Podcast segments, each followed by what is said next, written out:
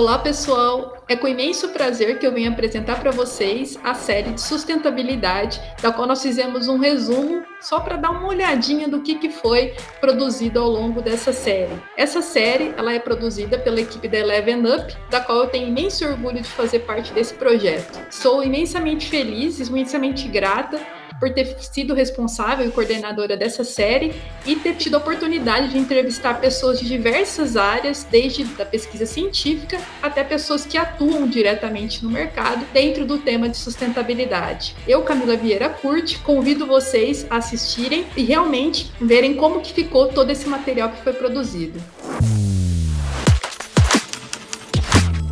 Primeira coisa a se destacar nessa série é que viver da forma sustentável é viver de forma a atender às necessidades do mundo contemporâneo sem comprometer as necessidades das gerações subsequentes. O desenvolvimento sustentável só é possível com a integração das três dimensões fundamentais econômica, social e ambiental. Ao falarmos sobre sustentabilidade, pensamos na Agenda 2030, proposta pela ONU, que consiste em um plano de ação global estruturado em 17 Objetivos de Desenvolvimento Sustentável. Nesses objetivos, podemos destacar o combate à pobreza e a garantia de uma vida digna a todos. Eu falo né, bastante para as pessoas não comprarem mais, para elas reformarem aquilo que elas têm. Né? Então, hoje a gente também trabalha muito na questão da receita aqui do, do nosso espaço, com a realização de consertos, de reparos em imóveis que as pessoas já têm, para que elas não precisem ficar comprando de novo, comprando mais. Enfim, é uma, é uma uma outra percepção de necessidade humana e de necessidade de, de planeta, né?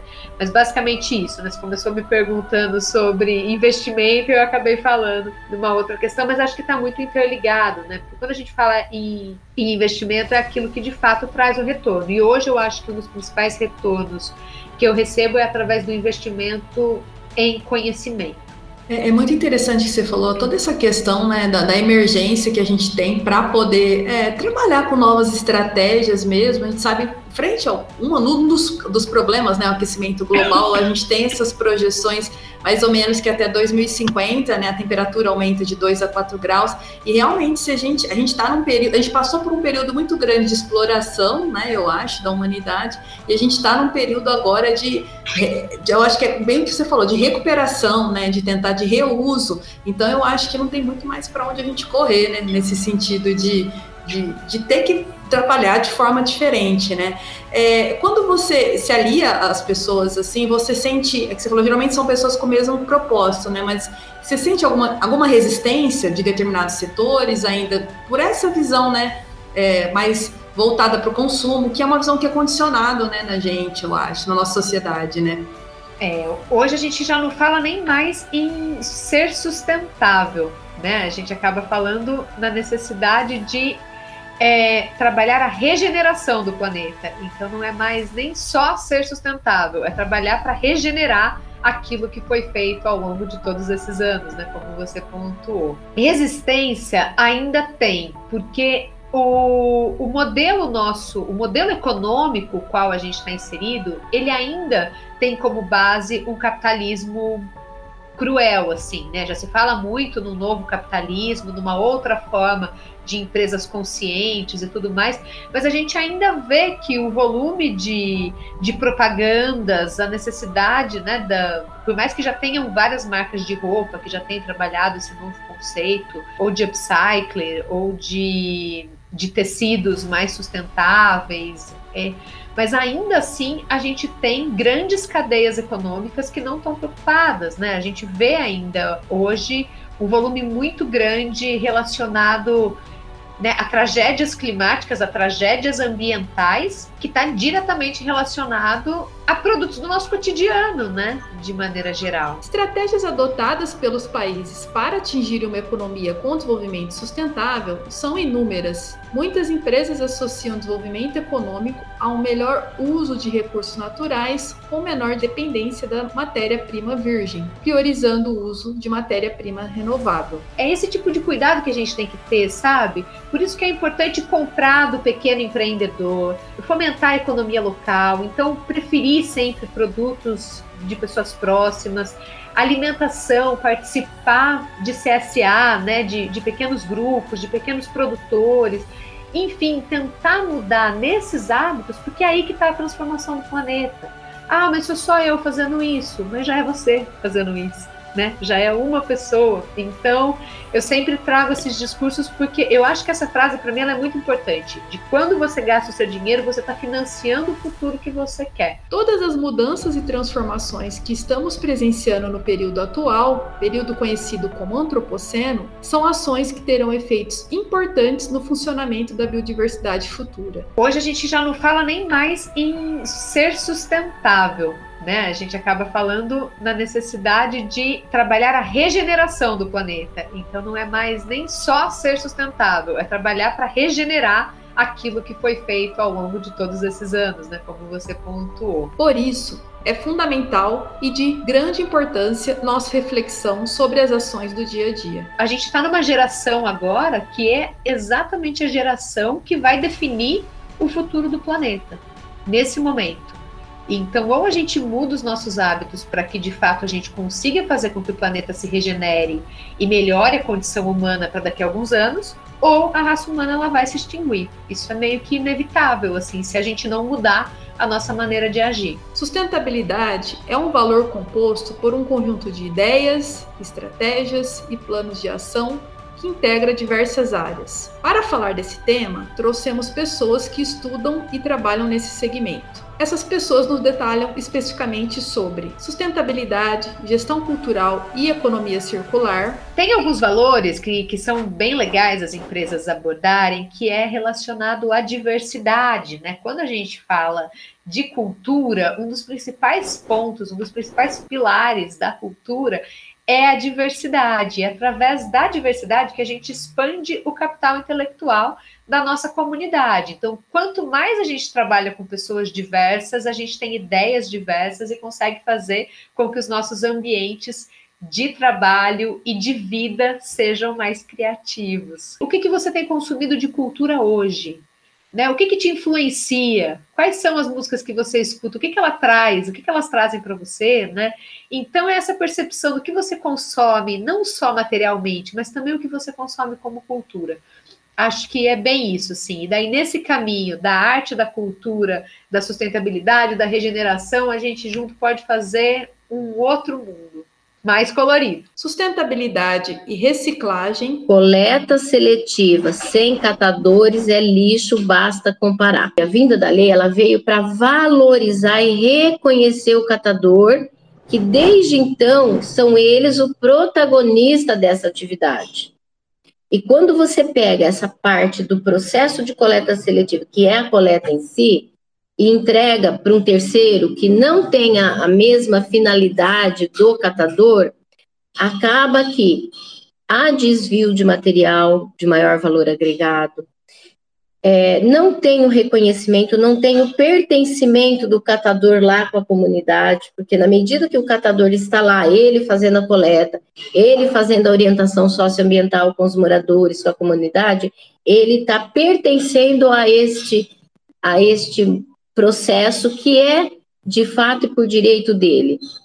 Então a gente defende que a coleta seletiva ela tem que ser realizada por catadores. Não dá para entregar essa essa fatia de trabalho que é de extrema importância, desde a educação ambiental da coleta, para uma empresa que não, não tenha a mesma finalidade que o catador. Os objetivos de desenvolvimento sustentável é mudança de comportamento mesmo, né? Assim, será que eu realmente vou precisar desse produto?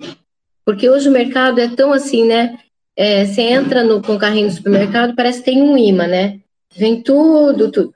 É cheirinho para o banheiro, depois é cheirinho para a sala, é cheirinho para o quarto. Então, assim, o que é, o meu comportamento vai, é, ele vai definir é, é, essas ações de coleta seletiva, porque não é só não é só coletar, não é só destinar, é reduzir, é um consumo consciente, passa mesmo por mudança de comportamento, de redução, de fazer essa avaliação se realmente eu, eu preciso desse produto, ah, eu, eu tenho mais quanto tempo desse produto, e também escolher embalagens que seja reciclável ou retornável. Sustentabilidade e efeitos das mudanças climáticas na Terra. Hoje a gente sabe é, do impacto das mudanças climáticas nos últimos 50 anos. A gente sabe que o clima que a gente conhece para o nosso planeta nos últimos 50 anos tem mudado drasticamente, relacionando uma série de, de padrões de mudança. O que, que é essa mudança climática? Né? A gente está falando de um aumento de temperatura,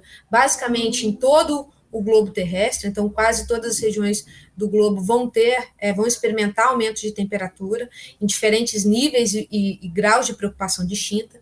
A gente está falando de uma mudança no padrão de precipitação, então quando a gente diz é, que vai, em alguns lugares vai chover mais, em alguns lugares vai chover menos, a diferença entre as estações secas e chuvosas vão se acentuar, e isso tudo gera uma série de consequências para nossa vida, para o nosso bem-estar e para a biodiversidade, né? E por isso eu acho que a gente tem que se preocupar com as mudanças climáticas. Sustentabilidade, mudanças climáticas e vulnerabilidade das espécies. A primeira coisa que a gente precisa entender que a gente não é dono da natureza. Né? O ser humano não é dono da natureza, o ser humano faz parte da natureza. A natureza não depende da gente. Né? A biodiversidade não depende da gente, os ecossistemas não dependem da gente. Mas se a gente destrói a natureza, destrói a biodiversidade, destrói os ecossistemas, a gente sai prejudicado, porque a gente depende dos serviços ecossistêmicos, a gente depende da biodiversidade, a gente depende do meio ambiente, da natureza.